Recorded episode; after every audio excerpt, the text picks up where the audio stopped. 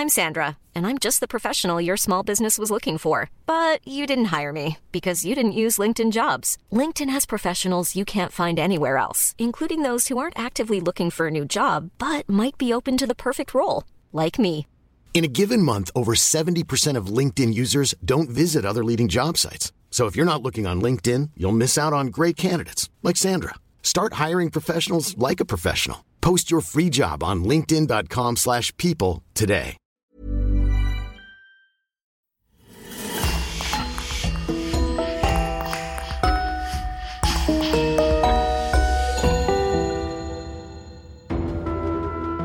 Bonjour et bienvenue pour une nouvelle affaire criminelle.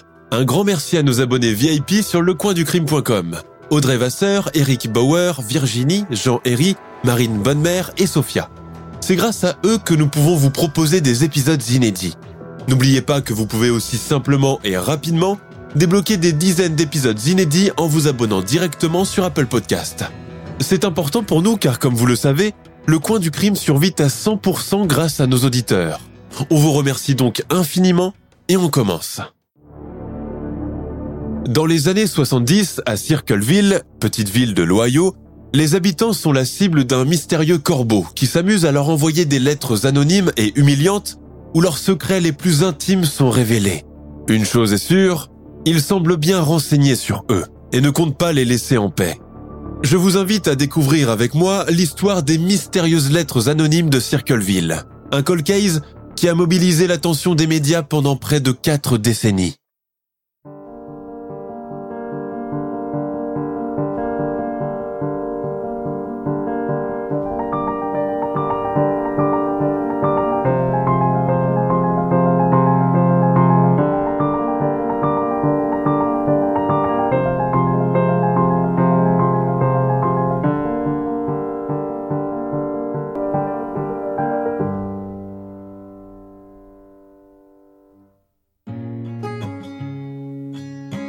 Circleville est une petite et charmante localité de l'Ohio, siège du comté de Pickaway, située à 30 km au sud de la grande métropole Columbus. S'il y a bien une chose que l'on peut dire à son propos, c'est que Circleville attire rarement l'attention extérieure. À mi-chemin entre la ville et la campagne, elle fait partie de cette longue liste de bourgades américaines où l'influence rurale est bien présente. Et où il n'est pas rare de voir passer des tracteurs et parfois même des hommes à cheval au beau milieu des boulevards, juste à côté des pick-up, des vannes et des cabriolets. Ici, les grands événements ne sont pas légion. D'ailleurs, le principal titre de gloire de la ville est son exposition annuelle des citrouilles pendant le mois d'octobre qui coïncide avec les célébrations d'Halloween. La communauté de Circleville est connue pour être tranquille et soudée. Les gens se connaissent et se fréquentent tous depuis longtemps. Quant aux nouveaux venus fraîchement installés, un accueil chaleureux et amical leur est réservé. Le taux de criminalité est tellement bas que beaucoup ne ferment même pas leurs portes cochères pendant la nuit, tant ils se sentent en sécurité. La vie sociale s'organise autour de l'école, de la petite église méthodiste, du bureau de poste, du marché hebdomadaire, des nombreuses foires agricoles et de la bibliothèque municipale. Chaque matin, à 6h30, Mary Jill Spy monte à bord du bus scolaire pour commencer son opération de ramassage.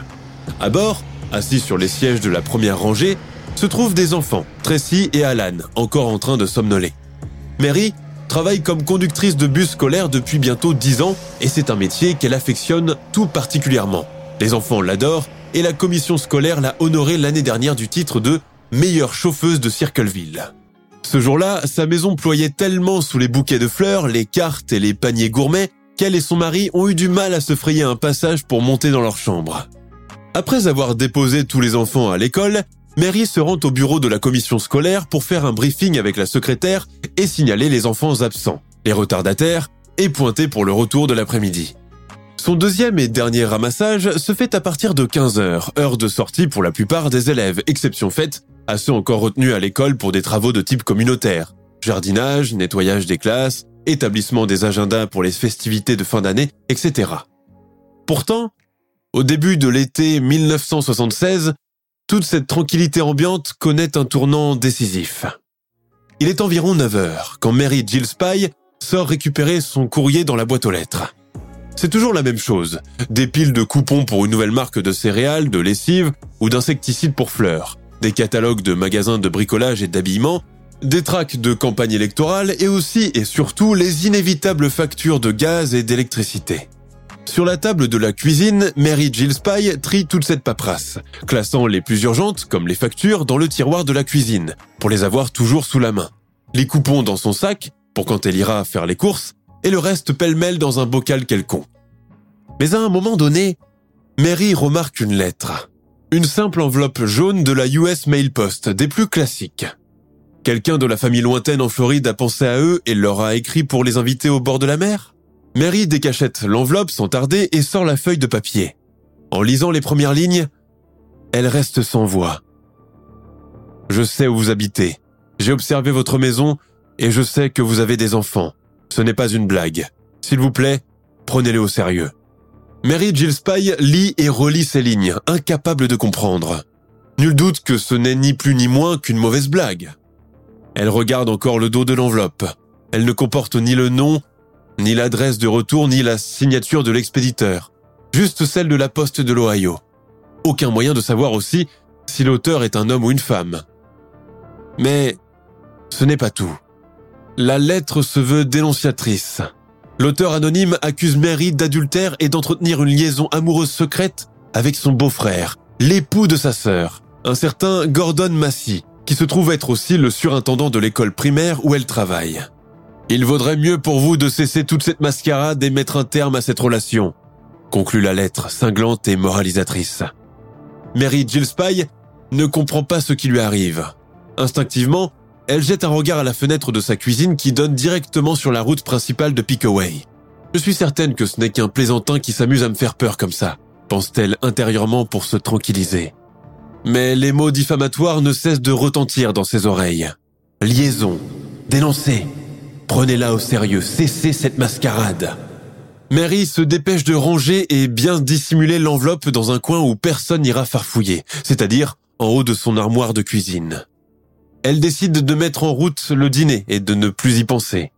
Quand son mari et ses enfants rentrent de leurs activités et travaillent, elle leur sert à dîner comme d'habitude, puis sort fumer une cigarette sous le porche avant de revenir regarder la télé. Quand Ron, son mari, lui demande si tout va bien, elle hoche affirmativement la tête en lui faisant un grand sourire tranquille. Oui, tout va bien, Ronnie. Le lendemain, pourtant, la première chose que fait Mary est d'aller inspecter sa boîte aux lettres. L'heure est encore bien trop matinale pour le passage du facteur, mais elle a eu ce réflexe dès le lever. La boîte est vide. Mary rentre chez elle. Le soir, en rentrant d'une course, elle la réinspecte une seconde fois et n'y trouve encore que des dépliants publicitaires, pas d'enveloppe jaune. Le lendemain, elle refait encore ce rituel sans rien trouver, ni le matin ni le soir. Elle pense alors que l'auteur de la première lettre doit être quelqu'un d'adolescent en mal d'inspiration, bien décidé à l'énerver pour ensuite raconter cela aux copains, à l'instar de ceux qui vous appellent en pleine nuit au téléphone pour vous dire dans un fond de fou rire étouffé. C'est ici les magasins Macy's. Passez-moi le manger. Ou encore Allô, ici Betty Boop. I wanna be loved by you. Mais huit jours plus tard, Mary Jill Spy est surprise de recevoir un deuxième courrier anonyme, au contenu similaire et provenant toujours de la poste de l'Ohio. Je sais que vous avez lu ma première lettre, et je vous en remercie, Mary. Mais j'ai une question. Pourquoi l'avoir cachée à votre mari si vous n'avez rien à vous reprocher? À partir de ce moment, la peur commence à s'installer dans la tête de Madame Jill Spy. Il est clair qu'on n'est plus dans l'esprit de jeu d'un plaisantin ni des auteurs des canulars téléphoniques c'est beaucoup plus sérieux. Ce corbeau qui lui envoie des lettres semble apparemment bien renseigné sur son compte et connaît tous ses faits et gestes, comme s'il l'épiait pendant la journée et savait où elle range ses affaires. Mary est prise de chair de poule. Comme elle est seule à la maison, elle court fermer à double tour tous les accès à l'intérieur de la maison. Ce soir encore, elle n'en dit pas un mot à son mari et se contente encore de cacher la lettre dans le même endroit prévu pour. Ce qui l'inquiète davantage et commence bientôt à lui donner de l'insomnie est cette affaire d'adultère dont elle est si injustement accusée. Qui a bien pu avoir une telle idée? Il est vrai qu'elle et Gordon Massey ont des relations très cordiales, voire amicales, qui leur arrive de prendre le café ensemble au moment de la pause, mais sans plus. Il n'y a jamais eu une attirance entre eux, et l'un et l'autre aiment et s'entendent bien avec leurs conjoints respectifs. Mais alors pourquoi ce mensonge? Quel but se cache derrière? Quand elle se retourne sur le côté, Mary Jill Spy voit ronfler tranquillement à côté d'elle son mari, Ron, décidément absent de ce tumulte qui la ronge de l'intérieur. 3 heures du matin. Mary n'arrive toujours pas à fermer les yeux. Elle fixe le plafond. Et si les lettres continuaient?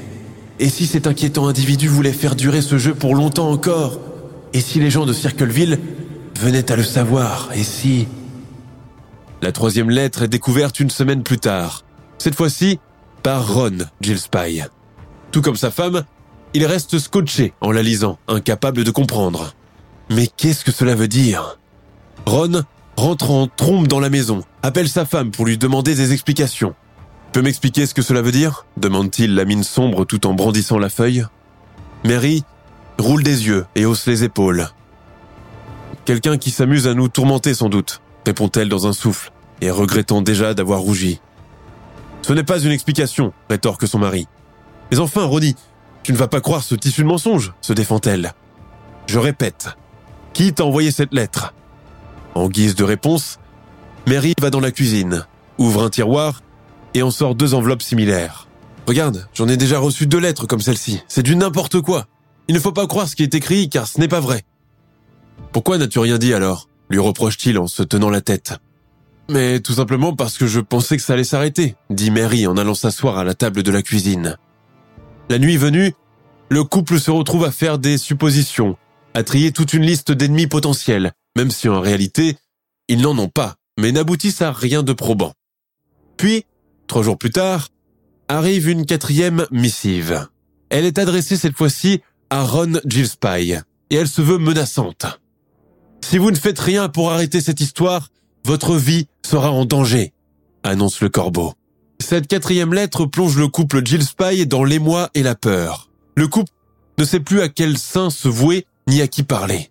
Faut-il prévenir le shérif? Oui, mais avec quatre lettres et aucun autre indice, il ne peut rien pour eux. D'autant plus qu'à Pickaway, la police se déplace rarement chez les habitants, sinon dans les cas de nécessité urgente. Marie et femme décident alors de prendre la voiture, un pick-up rouge et blanc, et rouler jusqu'à la grande poste principale, située à Columbus, à une trentaine de kilomètres. Sur place, les Gillespie font le guet, observent les va-et-vient, essayent de deviner où se cache le corbeau parmi la multitude de gens qui rentrent et sortent en cadence du bureau de poste. Mais ils ne remarquent rien de particulier. Les gens leur jettent à peine un regard. Découragés, ils rentrent finalement chez eux, pas plus avancés qu'ils ne l'étaient la veille. Le lendemain, en fin d'après-midi, Ron et Mary reçoivent encore une lettre. Ils savent déjà de qui elle provient, encore une dénonciation de mauvais goût. Pas tout à fait. Je vous ai vu hier à la poste, mais vous ne m'avez pas vu. Quel dommage. Vous cherchiez à me rencontrer en personne, c'est ça? Les Jill Spy sont effarés d'apprendre qu'ils étaient épiés en même temps qu'ils pensaient faire le guet. Nul doute que le corbeau leur est passé sous le nez et qu'ils ne s'en sont même pas rendus compte. Difficile aussi quand ils ne savent pas à quoi il ressemble, si c'est un homme ou une femme, voire un binôme. Encouragé certainement par ce dernier événement, le mystérieux auteur ne va plus donner de répit au Jill Spy. Pire, il menace maintenant de rendre publique la supposée liaison adultérine de Mary avec le surintendant Gordon Massey. C'est ainsi qu'il s'en prend à Ron. Jill Spy, vous avez eu deux semaines pour agir et vous n'avez rien fait. Faites admettre la vérité à votre femme et informer la commission scolaire. Je ne plaisante pas. Sinon, je diffuserai la lettre un peu partout, sur les affiches à l'entrée de la ville, les panneaux publicitaires, et même sur le tableau d'affichage de l'école et le bus scolaire. Et ce, jusqu'à ce que la vérité finisse par éclater. De plus en plus tourmentés par la tournure de cette situation tragicomique, Mary et Ron Gillespie sentent qu'ils ne peuvent plus la garder pour eux très longtemps. Ils sentent qu'ils vont devenir fous c'est ainsi qu'ils décident de se confier à trois membres de leur famille, la sœur de Ron, Karen Sue Fressauer, son mari, Paul Fressauer, et la sœur de ce dernier, Barbara McAlindan. Tiens, ça ne vous rappelle pas ce film en noir et blanc qu'on a vu il y a longtemps au cinéma? Mais si La femme au portrait s'exclame Barbara. La réunion autour des Jill Spy ce soir-là n'apporte aucune solution. Les jours suivants, tous les cinq décident d'un commun accord à passer désormais chaque soir autour de la table de la cuisine des concernés afin de les aider à décortiquer chaque message et espérer y déceler un quelconque indice. À force de tourner et retourner l'idée dans sa tête, Mary finit par avoir sa petite idée sur qui pouvait envoyer ces lettres. Les autres l'écoutent pensivement mais semblent convaincus. on va procéder comme ça. Leur dire que nous connaissons leur identité et leur demander d'arrêter ce jeu car il nous fait pas peur, déclare Paul Fressauer. Oui. À toi l'honneur, commence, déclare Ron, en donnant une feuille et un stylo à son beau-frère. Les Jill Spy et leur famille écrivent et envoient conjointement cinq lettres qu'ils expédient aux supposées personnes soupçonnées par Mary. Des parents d'anciens élèves avec lesquels elle a eu quelques différends par le passé et des échanges verbaux un peu vifs. Même si leurs échanges n'ont jamais été agressifs, il est resté un relent de rancune chez les uns comme chez les autres. Il est donc fort possible que parmi eux, quelqu'un aurait inventé cette histoire d'adultère de toute pièce pour lui porter préjudice et ruiner sa réputation dans le but de la faire licencier de son travail à l'école. À ce stade de notre récit, j'aimerais rappeler une chose. La réputation est quelque chose d'extrêmement important aux États-Unis, bien plus qu'en Europe et ailleurs dans le monde. La raison est que les Américains évoluent généralement dans des communautés et des paroisses protestantes où les faits et gestes des uns et des autres sont épiés. Une tenue un peu trop voyante, un penchant un peu trop exagéré pour le tabac et l'alcool, une attitude hautaine ou provocatrice, et la personne est rapidement catégorisée, voire ignorée et écartée du reste du quartier. Un héritage probablement puritain qui a demeuré depuis cette époque et régit encore les relations malgré l'avancée et la modernité de la société. Ici, c'est encore plus grave, car il s'agit non pas d'une employée quelconque, mais bien de la conductrice du bus scolaire à laquelle on confie des enfants, et dont tout le monde, depuis le proviseur jusqu'aux parents d'élèves, attendent un comportement irréprochable. La voilà qu'elle se retrouve maintenant protagoniste d'un scandale de mœurs. Nous savons qui vous êtes et ce que vous faites. Arrêtez votre petit jeu car vous n'impressionnez personne. Ce sont les mots des Jill Spy leur présumé détracteur. Cependant, il se garde bien de ne proférer aucune menace et ne se montre pas vindicatif. Quelques jours s'écoulent sans aucune réponse. Mary et Ron inspectent de fond en comble leur boîte aux lettres tous les jours, voire même en pleine nuit, mais n'y trouvent rien. Ils pensent alors que le plan a fini par fonctionner à merveille. Le couple et ses enfants retrouvent alors un semblant de vie normale. Dans leur optimisme, ils décident d'oublier carrément cette histoire et de ne plus lui accorder de l'importance. Ils avertissent aussi les autres du succès de l'opération, convaincus d'être une bonne fois pour toutes débarrassés de ce problème. Mais ils se trompent. Car le 19 août 1977, Ron Gillespie reçoit un appel téléphonique sur son lieu de travail, une entreprise de maçonnerie où il occupe le poste de ferrailleur. Ron, téléphone pour toi, crie son maître de chantier depuis l'une des cabines qui sert également de bureau. Allô? Pas de réponse. Allô? Qui est à l'appareil? S'impatiente Ron. Silence. Il semble pourtant déceler comme une respiration à l'autre bout du fil. Puis, une voix étouffée lui répond. Ron, tu ne m'as pas reconnu? C'est moi, le corbeau de Circleville. Je n'ai rien à vous dire. Et vous demande de raccrocher immédiatement. Et vous, Ron, je vous demande de m'écouter. Jill Spy se met en colère. Non mais c'est vous qui allez m'écouter une bonne fois pour toutes. Laissez ma famille tranquille. Nous ne voulons plus de lettres ni de coups de fil. On en a marre de tout cela. Puis, il devient pâle. À l'autre bout du fil, le mystérieux individu vient apparemment de lui dire quelque chose de grave. À ce moment, Ron raccroche violemment le combiné. Le contremaître du chantier qui a assisté à toute la scène essaye d'avoir des explications, mais Ron Gillespie lui dit qu'il a une affaire urgente à régler et qu'il lui faut rentrer chez lui. Joignant le geste à la parole, il sort, file au parking, monte dans sa pick-up et démarre en trombe. Personne ne sait ce que le mystérieux appelant a pu bien lui dire pour le mettre dans un tel état. Mais l'appel a apparemment confirmé les soupçons de Ron sur la présumée identité de l'auteur des lettres. En arrivant chez lui, il trouve ses enfants assis tranquillement devant la télévision, en train de regarder un dessin animé. Mary, elle, est sortie faire des courses. Restez là les enfants, et surtout ne bougez pas, je rentre dans quelques instants, lance Ron à ses enfants, les yeux rivés sur l'écran. D'accord, répondent-ils à l'unisson. Il monte dans sa chambre à coucher, ouvre le tiroir de la commode et sort un petit revolver chargé qu'il fourre dans sa ceinture. Puis il redescend en vitesse, embrasse tendrement ses enfants comme pour leur dire au revoir et remonte dans sa voiture. Beaucoup plus tard dans la soirée, la police découvre le pick-up rouge et blanc des Jill Spy à une courte distance de leur maison, plus précisément dans une intersection que Ron connaissait pourtant très bien et qu'il avait l'habitude d'emprunter. La présence d'une ambulance montre que quelque chose de grave vient de se produire. Il a dû certainement perdre le contrôle de son véhicule, s'est heurté à un arbre et s'est fait tuer, dit un policier dans son talkie-walkie. Entre la durée où Ron Jill Spy a dit au revoir à ses enfants et quitté la maison, et le moment où il a percuté fatalement cet arbre, la police découvre que le revolver de la victime a été enclenché et a tiré une balle. Malgré l'enquête qui suit pour essayer d'en déterminer la cause, les enquêteurs ne trouvent d'explication ni sur le moment ni sur la manière où le coup a été tiré. Des petites douilles de calibre Magnum 357 ont cependant bien été retrouvées à côté du lieu de l'accident. Au bout de quelques jours d'enquête soutenue, Dwight Radcliffe, le shérif du comté de Pickaway, finit par déclarer la mort de Ronald Gillespie comme accidentelle.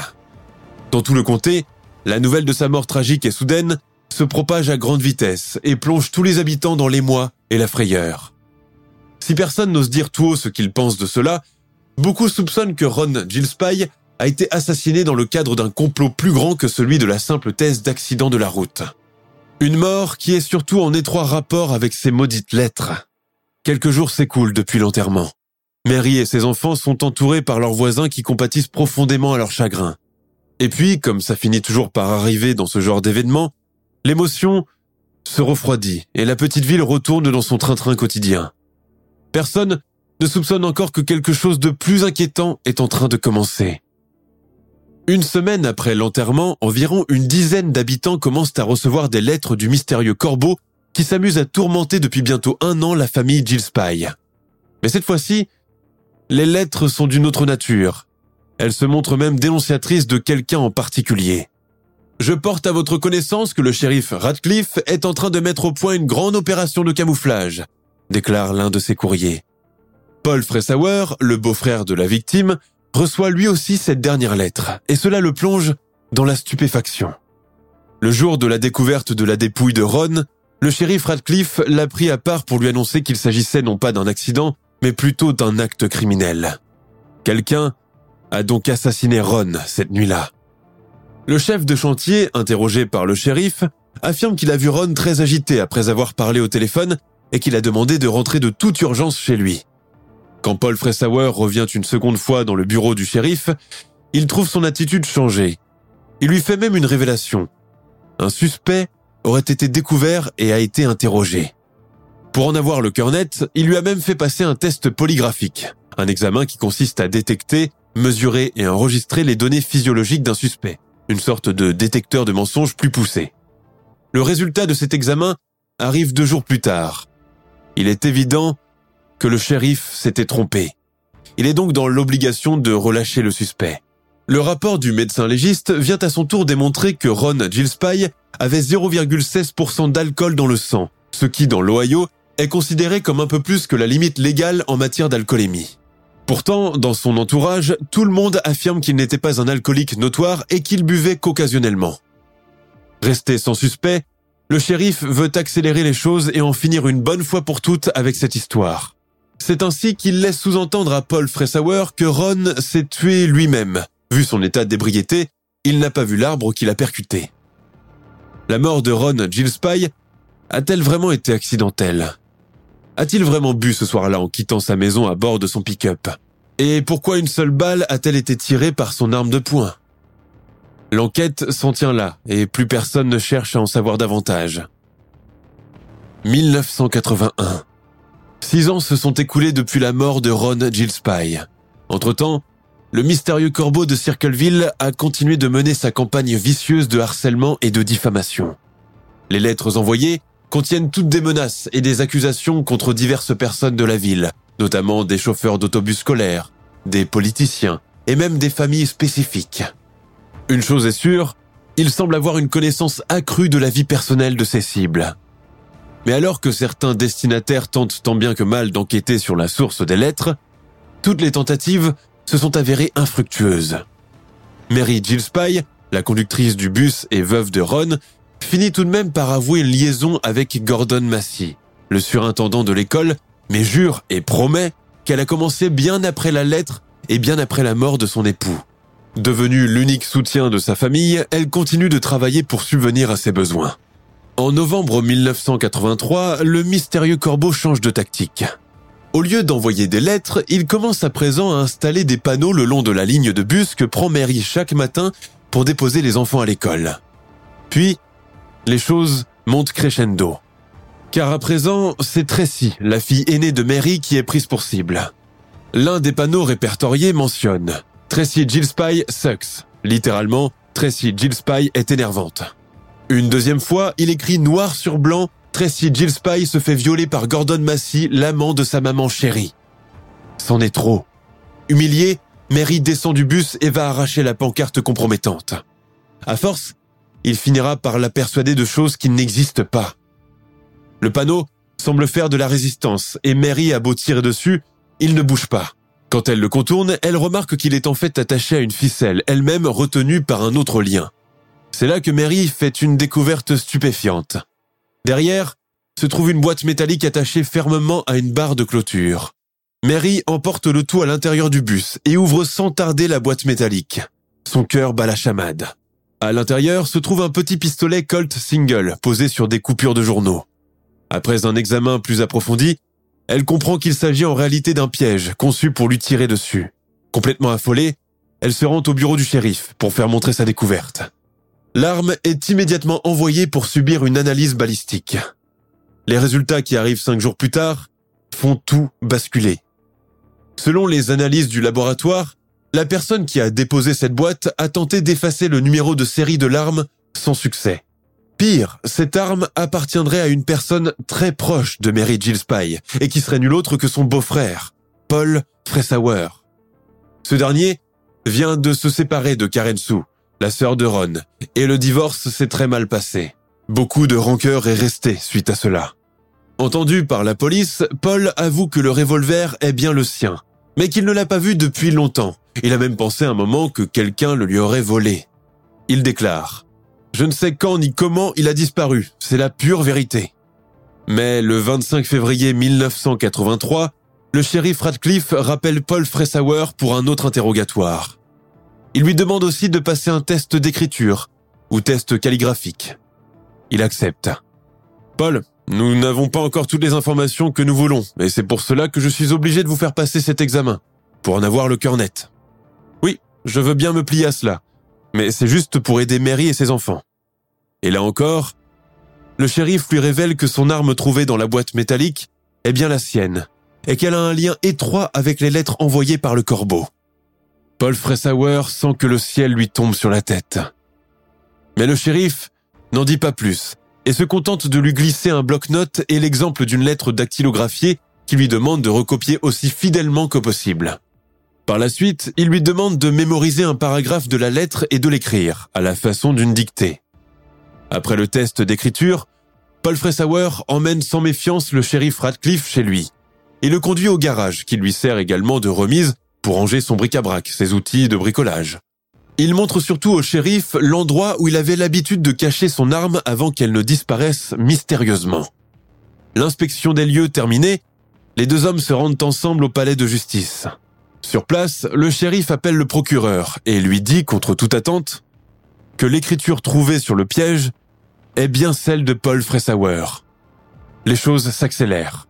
Paul Fressauer, vous êtes en état d'arrestation pour harcèlement et tentative de meurtre. Vous êtes également placé sous caution de 50 000 dollars. Paul tombe des nues. Il ne comprend pas ce qu'il se passe, ni comment les choses ont pris cette direction inattendue. Sans crier garde, il se retrouve dépouillé de ses affaires, ses doigts badigeonnés d'encre noire, et sa ceinture et ses lacets de chaussures retirés. Il est poussé à l'intérieur d'une cellule provisoire. Le 24 octobre 1983, Fressauer, qui ne comprend toujours pas de quoi on l'accuse, passe devant le juge pour les chefs d'accusation retenus contre lui. Même si aucune preuve n'existe contre lui concernant les lettres envoyées, elles sont devenues une partie cruciale de l'affaire. Le shérif Dwight Radcliffe témoigne en premier. Il répond que les échantillons obtenus lors du test d'écriture de l'inculpé sont ceux qui ont servi pour la comparaison avec les lettres du corbeau. Les deux correspondent parfaitement. Stephen Green, expert en écriture, déclare de son côté que l'écriture retrouvée dans les lettres, cartes postales et panneaux de route ressemble beaucoup à celle de Paul Fressauer. Puis vient le tour de la victime, Mary Gillespie. L'avocat pénal lui pose la question. Avez-vous soupçonné l'accusé d'être l'auteur des lettres que vous avez réceptionnées et des pancartes sur votre ligne de bus? Elle répond. Au début, je n'y ai pas cru une seconde, c'était juste invraisemblable. Jamais ne m'était venu à l'idée que mon beau-frère puisse être derrière toute cette affreuse machination qui a détruit la vie de ma famille. Paul tente de croiser son regard, mais elle le détourne. Elle poursuit. En août 1982, Karen Sue, la sœur de mon mari et ex-femme de Paul, est passée me voir à la maison. Elle avait l'air de vouloir vider son sac, de m'avouer quelque chose. C'est là qu'elle m'a dit qu'il y a de fortes chances que Paul soit en réalité le corbeau qui nous harcelait depuis tout ce temps. Puis vient le tour de David Wilson, l'employeur de Paul. Il dresse son emploi du temps dans ses moindres détails. Fressauer est bienvenu travailler le mardi, le mercredi, le jeudi et le vendredi. Le lundi, il était absent. Or, il se trouve que le lundi correspond au jour où Mary Gillespie a découvert cet étrange panneau piège sur la route. Même si l'accusé possède un alibi qui couvre presque toute cette journée, il ne prend pas une seule fois la parole pour sa défense. Une décision qu'il finira par regretter. Quand arrive le moment du verdict, le juge déclare Nous déclarons, nous, jury du parquet de Circleville, que l'accusé Paul Laurence Fressauer est coupable de tentative de meurtre. Nous constatons et précisons en outre que l'accusé était en possession d'une arme à feu, un Colt single, numéro de série SA01001. Paul Fressauer est condamné à la peine maximale pour tentative d'assassinat, qui peut aller de 7 à 25 ans de réclusion criminelle. À partir de ce moment, tous les gens à Circleville ont commencé à supposer qu'il est certainement l'auteur des lettres d'intimidation. Tous supposent aussi qu'avec Paul Fressauer désormais derrière les barreaux, les lettres allaient logiquement s'arrêter. Mais évidemment, ce n'est pas le cas. Les lettres non seulement doublé de volume, mais commencent à être réceptionnées même à des endroits jusqu'ici restés loin de l'affaire. À présent, elles englobent une grande partie du centre de l'Ohio. Mais alors, comment Paul Fressauer peut assurer cette activité épistolaire tout en étant en prison?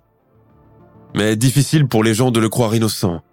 Suite aux plaintes répétées de la population auprès du shérif Radcliffe, il est placé momentanément en isolement.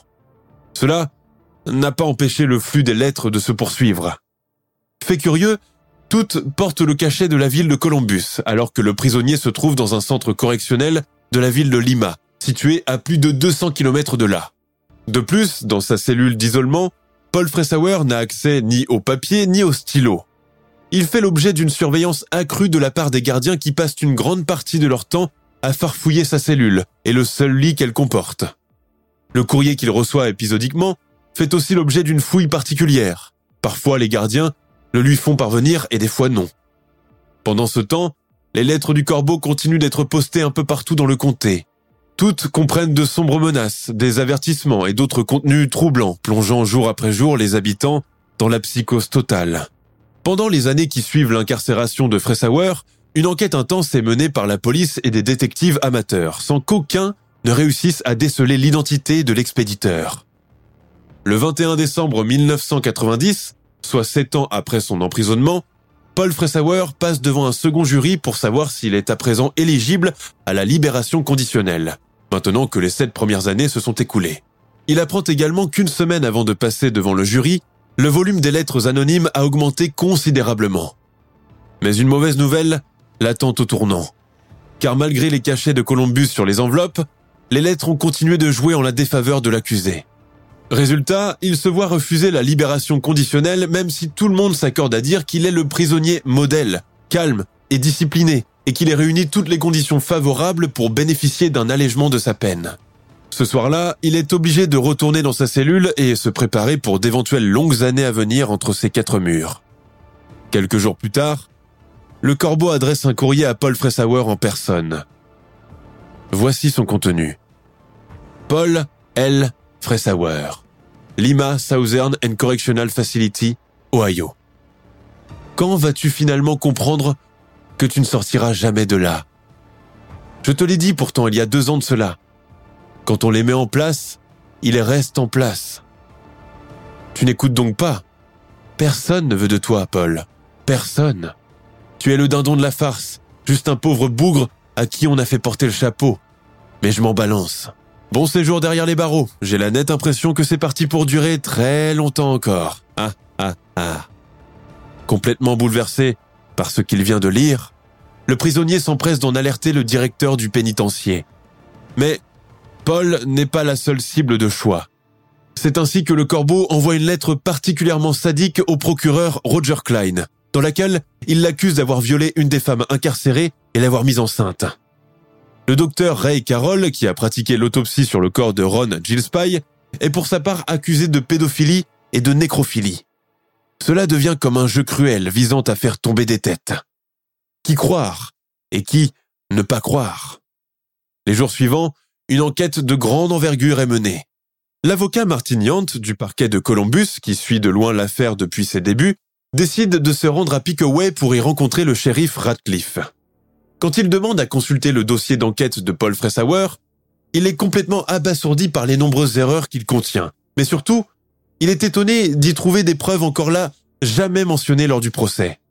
Puis, arrive un aveu d'un collègue de Mary Gillespie, David Longberry, également conducteur de bus scolaire et en litige avec Mary depuis quelques années.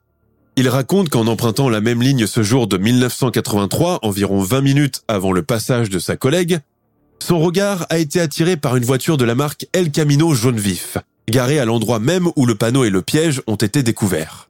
Intrigué par la présence de ce véhicule tape à l'œil en bas de chaussée, le conducteur a ralenti pour s'assurer qu'il y avait bien quelqu'un à bord. C'est à ce moment-là qu'il a remarqué un homme de haute et large stature, portant des cheveux châtains, coiffé d'une casquette rouge et vêtu d'une chemise bûcheron. Dès qu'il a aperçu le bus arriver, il a immédiatement tourné le dos, comme pour éviter d'être identifié, il a fait mine de chercher un endroit propice dans les buissons pour uriner. Après vérification, on découvre que la description de l'homme à la voiture jaune ne correspond pas du tout à celle de Paul Fressauer, d'autant plus que ce dernier avait un solide alibi pour ce moment de la journée, mais qu'il a été ignoré purement et simplement lors du procès. Le fait qu'il s'est absenté de son travail ce jour-là a suffi à le rendre coupable aux yeux de la justice. Et puis, alors qu'on ne s'y attendait plus vraiment, les lettres cessèrent tout d'un coup. En mai 1994, Paul Fressauer parvient enfin à obtenir une libération conditionnelle après avoir passé dix ans derrière les barreaux.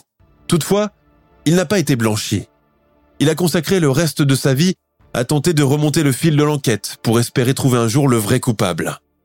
À sa sortie de prison, il a coupé tous les liens avec son ancienne famille d'alliance, notamment son ex-femme et son ex-belle-sœur, Mary Gillespie, et s'est remarié et a fondé une nouvelle famille. Paul Fressauer a longtemps gardé l'espoir de voir un jour le véritable coupable démasqué, mais cela ne s'est jamais produit. Il meurt en 2012 d'une crise cardiaque. Au fil des années, des personnes passionnées par l'affaire ont dressé des listes de suspects potentiels, et parmi eux figurent même des membres de la famille Gillespie. Pendant un moment, l'identité du corbeau a été attribuée à William, le fils de Gordon Massey, amant de Mary Gillespie, pour la simple raison que certaines lettres ont été émargées avec un W. Karen Sue ex-femme de Paul et sœur de Ron, a aussi figuré dans la liste des présumés suspects, pour la simple et bonne raison que leur divorce n'était pas à l'amiable, qu'elle connaissait l'emplacement du revolver de son ex-mari et a voulu le piéger pour se venger. Le dernier suspect, et pas des moindres, est certainement l'inconnu à la voiture El Camino jaune. Il s'avère que le petit copain de Karen Sue Fressauer avait un véhicule de la même couleur et dans le même style. La police n'a jamais réussi à trouver sa trace. Bien qu'il n'existe aucune piste officielle concernant l'identité de celui ou celle qui a rédigé et envoyé ces écrits pendant plus de deux décennies, la légende derrière ces notes sinistres continue de perdurer et de passionner de nombreuses personnes. En 1993, alors qu'il est en pleine émission, le présentateur Robert Stack de l'émission américaine Unsolved Mystery, dont les enquêtes impossibles françaises sont un remake, reçoit une carte postale anonyme de la part de quelqu'un qui se disait être le corbeau de Circleville. La lettre disait Oubliez Circleville, Ohio. Ne faites rien pour blesser le shérif Radcliffe. Si vous venez en Ohio, vous le paierez cher. Signé The Circleville Writer. Près de cinq décennies après le début de l'affaire des lettres anonymes de Circleville, et malgré les importantes avancées en matière de techniques d'investigation, le corbeau demeure introuvable. Et on se pose la question. Qu'est-il devenu après avoir arrêté d'écrire ces lettres? Est-il retourné à une vie normale, parfaitement incorporé dans la population? Est-il mort? Était-ce un homme ou bien une femme? Un ou plusieurs? Le mystère reste complet.